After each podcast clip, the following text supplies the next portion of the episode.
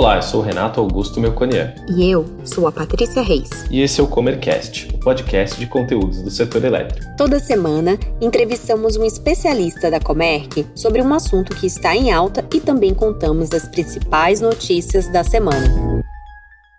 Nesse episódio, vamos falar sobre um assunto que está sendo bastante discutido nos últimos dias: a crise hídrica nas regiões Sudeste e Centro-Oeste do país e o risco de racionamento de energia elétrica. No início de maio, quando começou o período seco do ano, os principais reservatórios nessas regiões apresentavam estoques reduzidos de água. Juntos, eles representam 70% da capacidade de armazenagem de água do país. E esse é o principal motivo de tanta preocupação. O desafio no momento é chegar até meados do segundo semestre com o esperado crescimento da demanda de energia, em decorrência da retomada econômica, sendo que a oferta das hidroelétricas está encolhendo.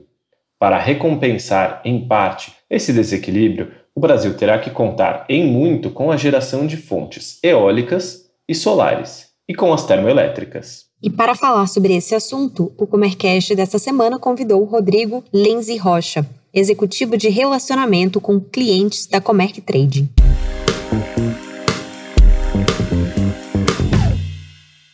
Oi, Rodrigo, tudo bem? Muito obrigada pela participação aqui no nosso Comercast dessa semana.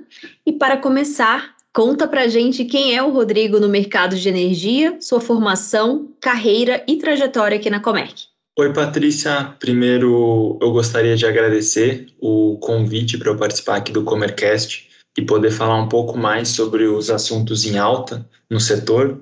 E falando então primeiro um pouco da minha formação, carreira e trajetória, eu me formei em engenharia mecânica pela Unicamp e minha trajetória na Comerc começou em 2018, na área de gestão de consumidores, mais especificamente na célula de atendimento de grandes clientes. E no ano passado, eu iniciei na Comerc Trading, atuando no relacionamento com consumidores. Assim, estou caminhando para o meu quarto ano de empresa e de setor. Que legal, Rodrigo. Muita experiência e bagagem, né? Que você tem trazido aí ao longo dos anos.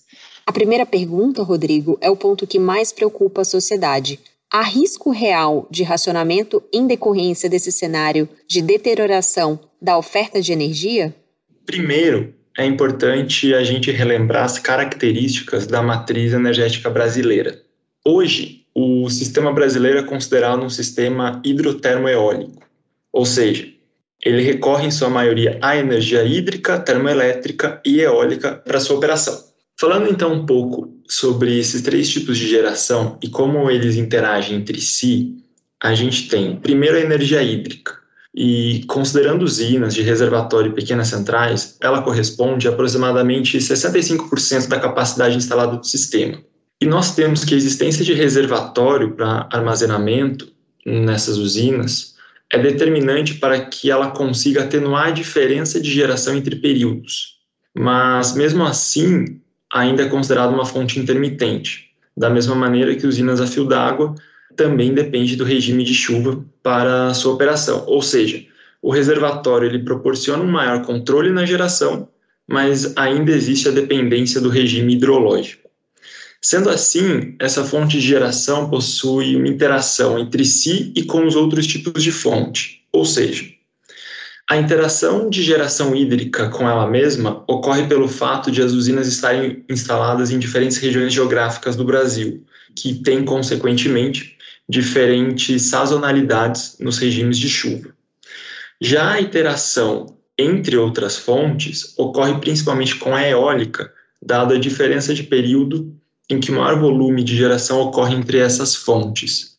Falando um pouco sobre agora a energia termoelétrica, ela considerando usinas de biomassa, corresponde a um pouco mais de 20% da potência instalada, onde sua principal característica é a geração de energia de forma contínua ao longo de um período, e assim garantindo a segurança de fornecimento de potência ao sistema. Ou seja, ela serve para atender picos de consumo. Como exceção, a gente tem usina de biomassa, que algumas, como utilizam combustível vegetal para sua operação, depende do regime de safra desse combustível.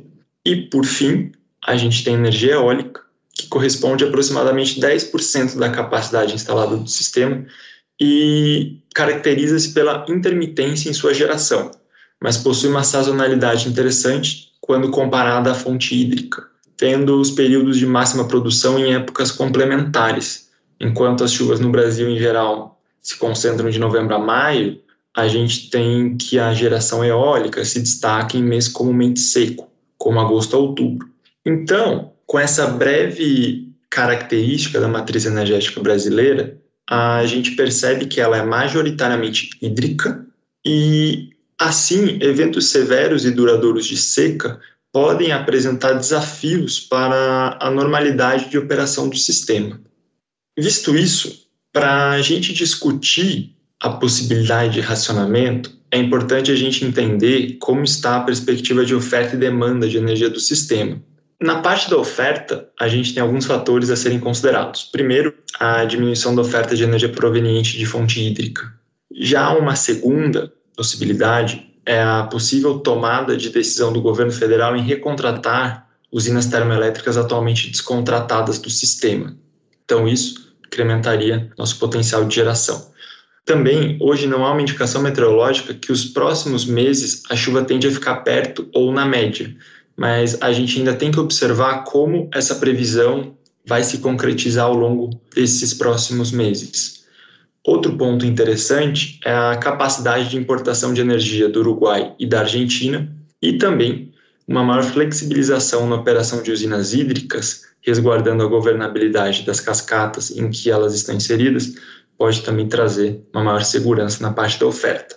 Agora, olhando um pouco a parte da demanda, visando a mitigação do risco de racionamento, a gente tem a adoção de políticas de conscientização junto à população, onde é uma alternativa para reduzir o consumo de energia, e também a busca por alternativas de reduzir o pico de demanda diária, o que reduz a sobrecarga do sistema em um horário específico, como, por exemplo, deslocar horário de consumo de indústrias, caso necessário.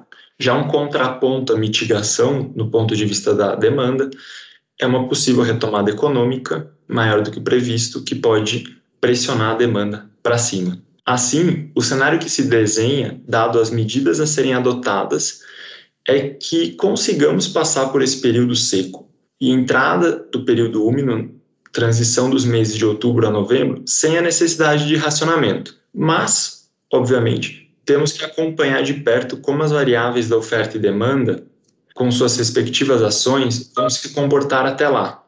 Já a partir de novembro, é esperado o início do período úmido, e dependendo de como for sua performance, pode atenuar ou deixar a situação um pouco mais severa. E quando você cita eventos severos de seca, podemos considerar que estamos passando por um agora? A gente sabe que o balanço hidrológico do período compreende de setembro de 2020 a maio de 2021 resultou no pior aporte hidráulico da história do Sistema Interligado Nacional, dado esse medido desde 1931.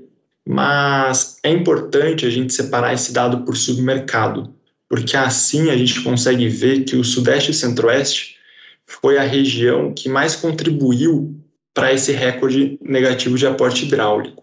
Então, apesar das usinas hidrelétricas estarem bem distribuídas pelo território brasileiro, ainda 70% da capacidade instalada está na região sudeste e centro-oeste, a tornando comumente chamada de caixa d'água do Brasil. Assim, o percentual de armazenamento nessa região tem uma relevância significativa para a segurança de fornecimento. Então, o mínimo ideal é que a gente tivesse entrando esse período seco com 40% de sua capacidade de armazenamento. E hoje a gente está com um nível um pouco acima de 30%. Assim, mesmo com os reservatórios da região sul em um nível de 55%, Nordeste acima de 60% e Norte acima de 80%, eles não conseguem absorver a diminuição acentuada de energia gerada pelas hidrelétricas localizadas na região Sudeste e Centro-Oeste. Bom, e agora conta um pouquinho para gente quais são os desdobramentos que podemos esperar dessa crise hídrica. O sinal dessa crise hídrica é a permanente dependência das chuvas para a normalidade de fornecimento de energia no Brasil. Mas podemos separar o desdobramento em curto, médio prazo e em longo prazo. No curto, médio prazo, é aprimorar a decisão do órgão operador em relação ao risco do uso d'água, ou seja, tentar tornar um pouco mais consciente o uso da água para geração de energia.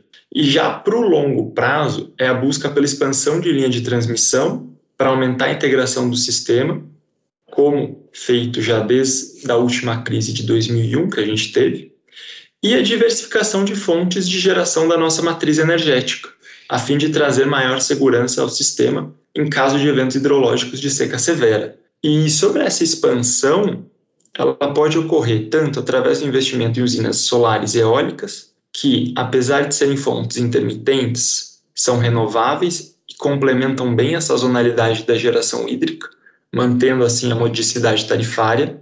E, além disso, temos a possibilidade de diversificar e expandir por meio de usina termoelétrica a gás natural, que, apesar de um custo maior e um caráter não renovável, é uma fonte de geração contínua e que garante a segurança do sistema por meio da oferta de potência.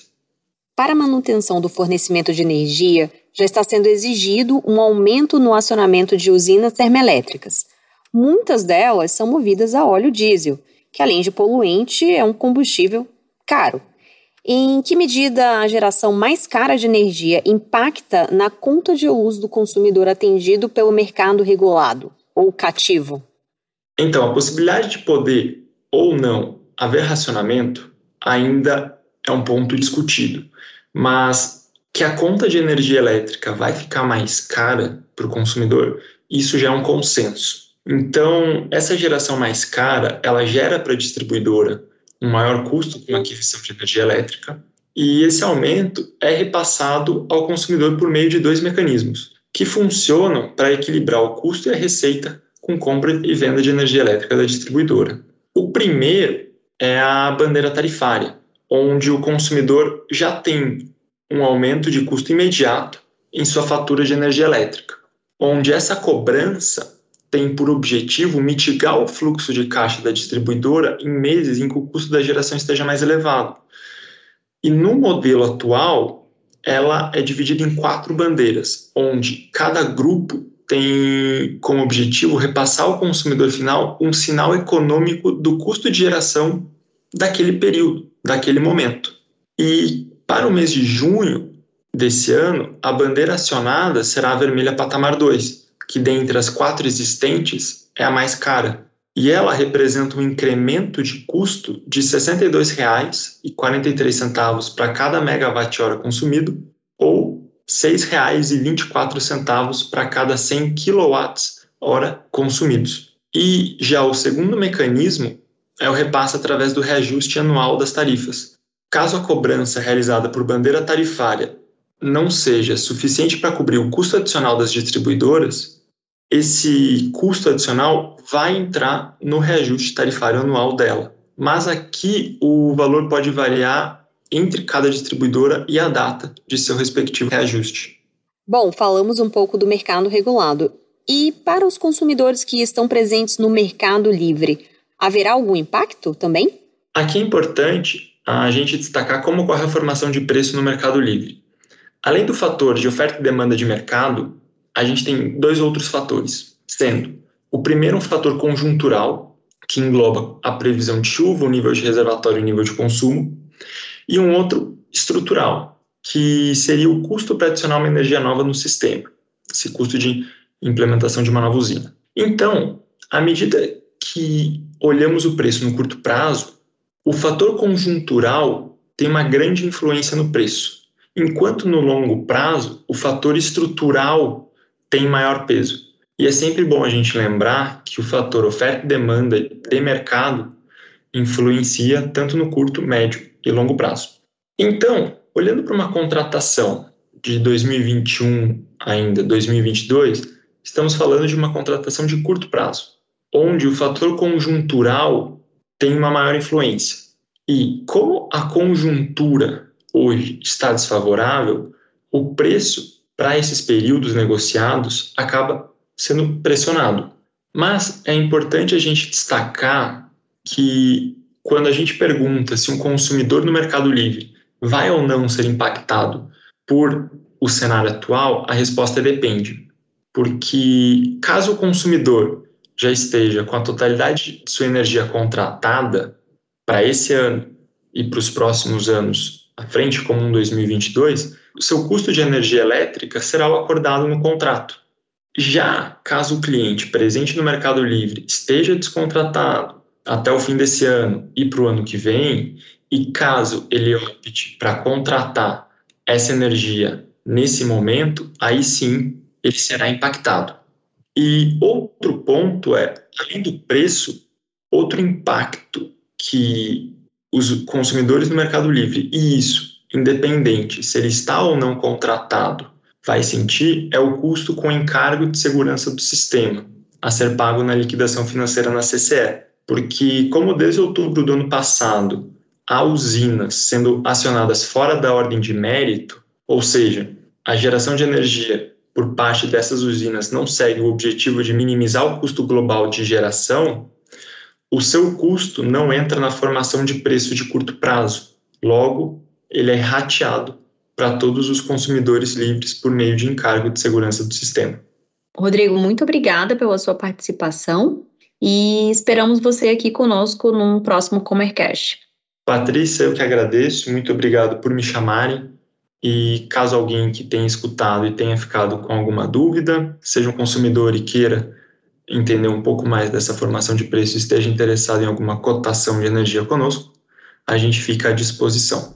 Obrigada, Rodrigo. Um abraço. Abraço, Patrícia.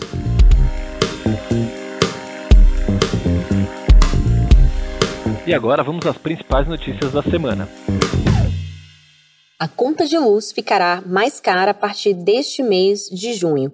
A ANEL decidiu acionar a bandeira tarifária vermelha patamar 2, com custos de R$ 6.243 para cada 100 kWh consumidos. A agência reguladora explica que maio foi o primeiro mês da estação seca nas principais bacias hidrográficas do Sistema Interligado Nacional, registrando condições hidrológicas desfavoráveis. Dessa forma, junho começa com os principais reservatórios do sistema em níveis mais baixos para essa época do ano, o que aponta para um horizonte com baixa geração hidrelétrica e aumento da produção de termoelétricas, que encarecem a geração de energia. Com o acionamento da bandeira vermelha em seu maior patamar, é importante reforçar aos consumidores ações relacionadas ao uso consciente de energia e ao combate ao desperdício.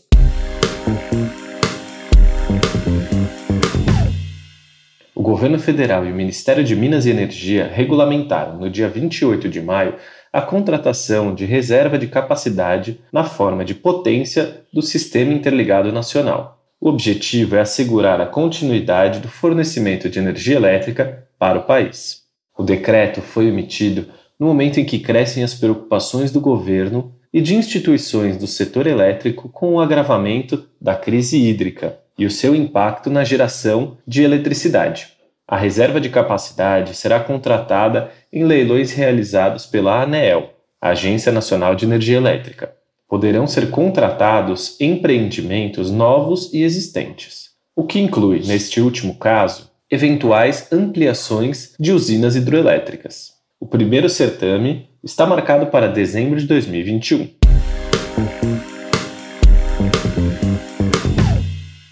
O governador do Rio de Janeiro, Cláudio Castro, instituiu o programa Industrializa Rio, com o objetivo de potencializar o ambiente de negócios no estado relacionado à utilização do gás natural. A medida pretende atrair novos agentes, investimentos e promover mais competitividade ao negócio de gás natural no estado. Com isso, o governo fluminense espera reduzir os preços do energético e fomentar o desenvolvimento econômico do estado.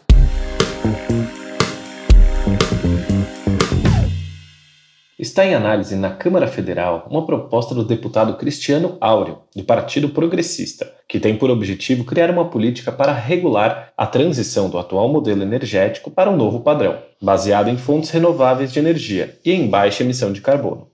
O projeto de lei de número 327 prevê a criação da Política Nacional de Transição Energética. Se o texto for aprovado pelos parlamentares, o Ministério de Minas e Energia terá um prazo de um ano para elaborar o plano de metas para a implantação do programa. A política de transição energética terá entre suas diretrizes a aprovação do uso eficiente de energia por meio de projetos sustentáveis, a mitigação do aquecimento global em observância às metas climáticas decenais, a adoção de regras fiscais para desestimular cadeias produtivas de alta emissão de carbono e a elaboração de planos decenais de produção e distribuição de energia renovável. Antes de seguir para discussão e votação em plenário, o projeto será analisado em uma comissão interna da Câmara dos Deputados. Gostou desse episódio? Ficou com alguma dúvida ou tem alguma sugestão de tema para o Comercast? Mande pra gente em faleconosco.comerc.com.br ou envie nas redes sociais. Até, Até a próxima. próxima.